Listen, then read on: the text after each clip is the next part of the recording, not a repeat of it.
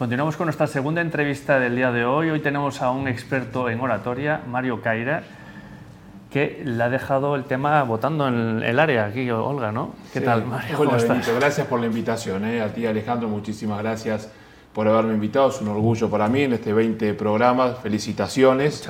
Que sean 200 y ahí, voy a, regresar. Sí, decíamos recién, ¿no? Bravo por Olga. Ojalá todos los responsables de recursos humanos, de la gerencia de personas en las compañías, vieran que lo más importante es la comunicación. Y Olga decía el saber oír. Cuán importante es saber oír, porque yo, oyéndola a ella, ya tengo todo el speech para contarte a ti en lo que me quieras contar o preguntar, ¿no? En definitiva, ella habla del saber escuchar, de la escucha activa, como le piden tal vez, tú decías en algunas empresas, cursos para saber oír. Cómo basándote en lo que diga tu interlocutor, tienes la posibilidad también de armar un discurso, porque tiene, tienes dos elementos ahí. El primero de ellos es que muestras respeto a quien estuvo hablando antes, porque lo estás oyendo. Le prestas atención, al que has visto que muchas veces con los celulares, los móviles, nosotros decimos celulares en la Argentina, uno no presta atención cuando hay un disertante, un ponente, un, alguien haciendo un pitch, una presentación. Y eso es una falta de respeto.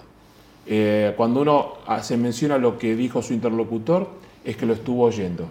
Y ante todo, aunque sea un adversario político, los ves en los debates políticos, como a veces el candidato que oye a su adversario marca la diferencia en el debate político. Entramos justo en año de campaña en Argentina, en España, en todas partes, así que es un tema que vamos a hablar y mucho. Muy bien, perfecto. No, se, em, nota que has estado escuchando y muestras el respeto perfecto. estupendo. Oye, em, Mario, cuéntame, ¿cómo te haces experto en oratoria? Aquí en España es algo complicado. En Argentina, ¿cómo, ¿cómo, está el tema? Mira, no me jacto de ser experto en nada, sino también, como decía Olga, uno tiene que reaprender lo aprendido en todo momento. Yo soy de formación periodista, me gradué allá por el año, ¿cuánto pasó? 91.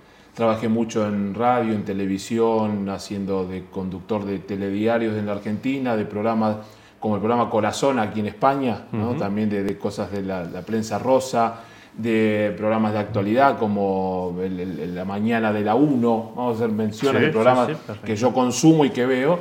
Me cansé de la tele, de la TV, me cansé de la radio convencional, sigo vinculado a eso y a través de, aprender de otros, comencé a dar clases en la universidad allá por el año 99, en la Universidad de Palermo, eh, una, materia, una, asignatura que se llama Taller de Debate, Oratoria y Argumentación, donde entra la retórica, donde entran otras disciplinas de las que yo no soy especialista.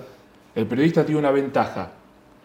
Parece que sabe mucho de todo, pero sabemos muy poco de todo, pero de muchas cosas. Muy generalista. Muy generalista. Entonces, juntando todo eso, nutriéndome de los que saben realmente, como lo van a hacer en este programa, eh, este, Olga lo ha sido, como viene eh, bueno, como lo eres tú, como viene Raquel, como viene Jesús. Eh, uno oye y aprende. Y eso lo vuelco y lo comparto con mis alumnos, igual en las charlas. Yo digo, no van a aprender nada de mí. Van a darse cuenta que ustedes tienen las herramientas para ser buenos oradores. Mm, perfecto.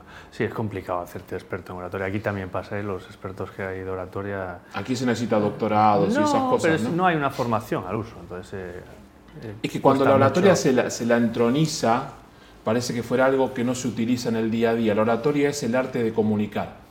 Y si no comunico, por más experto que sea, no sirve de nada. Totalmente. Oye, ¿cómo nos ves a los españoles? ¿Comunicamos bien en general? ¿Comunicamos mejor? Si tuvieras que como argentino. Mira, yo creo que los españoles se, autocritican más que como los vemos los de otros sitios o venimos de otro lugar. Sin dudas España es la cuna de nuestra lengua. El castellano surge aquí que lo utilicen mal en algunos sitios, como lo utilizamos en Argentina también, pero yo creo que aquellos que se dedican a comunicar, por eso hay tantos colegas aquí que los admiro, ¿no? Eh, la verdad son, yo, los veo muy bien. Eh, hay un libro que, que habla de lo mal que hablan los españoles en, cuanto a oratoria. Eh, tal vez como yo no, estoy formado en, el, en, la, la, disciplina dura de la oratoria, los veo bien, disfruto y aprendo de cómo ustedes hablan, eh, salvo en los regionalismos, cuando, bueno, eh, España es un país de países, ¿no? Eh, donde entran otras cosas también en juego, pero me parece que tienen una muy buena oratoria. Has salido muy bien, ¿eh? Decantado ni por uno ni por otro, ha salido muy bien. Oye, ¿qué consejos nos darías para ser un buen orador? Si tuvieras que, que sintetizar. Muy simple, transmitir con el corazón. Aunque parezca algo de coaching ontológico, porque a veces confunden el entrenamiento en oratoria con el entrenamiento en coaching ontológico, que está muy bien, no sé de eso. Pero si yo no cuento una historia, Olga decía recién que no está de acuerdo con los este, términos sajones.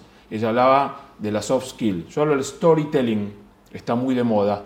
Eh, un storytelling que es contar una historia, hacer un storyboard sin armar esa historia no sirve. Pero si en esa historia no pongo mi corazón, no transmito la parte humana y me ciño solamente al método, no llega a la idea. Eh, yo creo que es fundamental eso. Después la técnica se aprende. Ahora, si no me gusta el fútbol y quiero jugarlo, jamás lo voy a hacer. Si me gusta, tendré un buen mister que me enseñará y pondré lo mejor de mí y seré lo mejor que pueda. Y nunca imitar a nadie. Siempre ser el mejor orador de lo que yo pueda hacer, aprendiendo las mejores herramientas que tenga. ¿Y cómo se trabaja esto? ¿Cómo, cómo lo empezaríamos a trabajar? Alguien que nos esté escuchando. Mira, primero con ganas. Segundo, me imagino que todos vieron una, película multipremiada de King's Speech, el discurso del rey. Si un rey, el papá de la reina Isabel, que falleció hace muy poco tiempo, era tartamudo y se sometió a un coach en oratoria para poder anunciarle a su pueblo que Gran Bretaña ingresaba a la guerra contra Hitler, porque la radio era la gran herramienta de comunicación. Si un señor que era casi el heredero de Dios en el trono británico se somete a eso, tenemos que quitarnos un poco la soberbia de algunos directivos de grandes empresas. ¿Qué me van a venir a enseñar de lo que puede ser mucho de algoritmos, de métrica, de, encuestas, de matemática o de economía? Pero hay muchos de ellos que no saben transmitir lo que realmente quieren transmitir. Que te contraten. Por favor. sí, al final hay que dar una formación. ¿Cuánto tiempo, ¿Con cuánto tiempo puede mejorar una persona en oratoria? Bien. Eh, yo siempre hago una analogía, y otra vez me remito a Olga, es como, es como la pitonisa, ¿no? En este, eh, el oráculo de Delfos. Eh, me remito a Olga, yo creo que funciona mucho el, creer, el, creer que aprender, saber que aprender oratoria tiene que ver con aprender a tocar un instrumento. ¿En cuánto tiempo tú crees que puedes aprender a tocar la guitarra? Puede ser en cuatro clases, en 40 o en 400. ¿Qué quieres ser? ¿Concertista? ¿Quieres ser Paco de Lucía? Adiós. ¿Quieres saber tocar fiestas para eh, algunas canciones para una reunión familiar? ¿Quiere decir toqué unos acordes y ya está y me doy por satisfecho? Yo creo que cuatro o cinco encuentros de dos horas promedio en el que primero tengas una base teórica simple y te des cuenta que puedes hacerlo, eso te va a motivar a que quieras más. Si quieres más, a por ello. Si no quieres más, te quedarás a mitad de camino. Hablas de teoría y la práctica viene después, ¿no? Las primeras teorías, poca teoría y luego... Yo soy un partidario de la práctica, ¿no? Porque me formé en una escuela práctica, pero soy también consciente que sin el solfeo, ¿no? y, sin, sin la teoría, la práctica pierde... Otra analogía, juegas al pádel. Uy, qué bien que juega el pádel pero si juegas con un profesor y te enseña algunos golpes y cómo pararte en la cancha y cómo no correr, sino mirar y ver dónde tengo que rebotar la, pelota con eh, la bola con, la pala, ahí dices, mira qué simple que era o qué, mejor me sale. Entonces, teoría y práctica, pero siempre mucha práctica. Hay un, como un ombudsman de la, de la oratoria, se llama Carmine Gallo, es norteamericano de origen italiano habla como en TED y unos cuantos libros más, el estilo de oratoria de Steve Jobs, yo me baso mucho, en LinkedIn lo pueden encontrar y le responde también, es muy abierto, que él dice, hay un secreto de tres palabras, practica, practica, practica. Ah, es él, qué bueno, qué bueno, estupendo. Oye, ¿algún libro? Recomiéndame algún libro. El de Carmine Gallo, por ejemplo, habla como en TED, no para ceñirse a lo que es el método del TED, de Technology Entertainment Design, sino por, por la dinámica y otro que es de un escritor uruguayo, actual ministro de Cultura y Educación de Uruguay, se llama Pablo da Silveira y tiene que ver con la retórica. Aquellos que les gusta un poco más el fondo que la forma, se llama, mira que largo, eh, eh, se nota que es un intelectual. Los intelectuales escriben largo, los periodistas cortos, para que entren en la portada. Se llama Cómo ganar discusiones o al menos evitar perderlas. cómo ganar discusiones o al menos evitar perderlas. Un libro que se escribió hace 20 años y, hoy sigue vigente como el cambalache argentino, la Biblia y el calefón. el calefón. y cerramos con qué es el calefón. Eh, es, el calefactor, ¿no?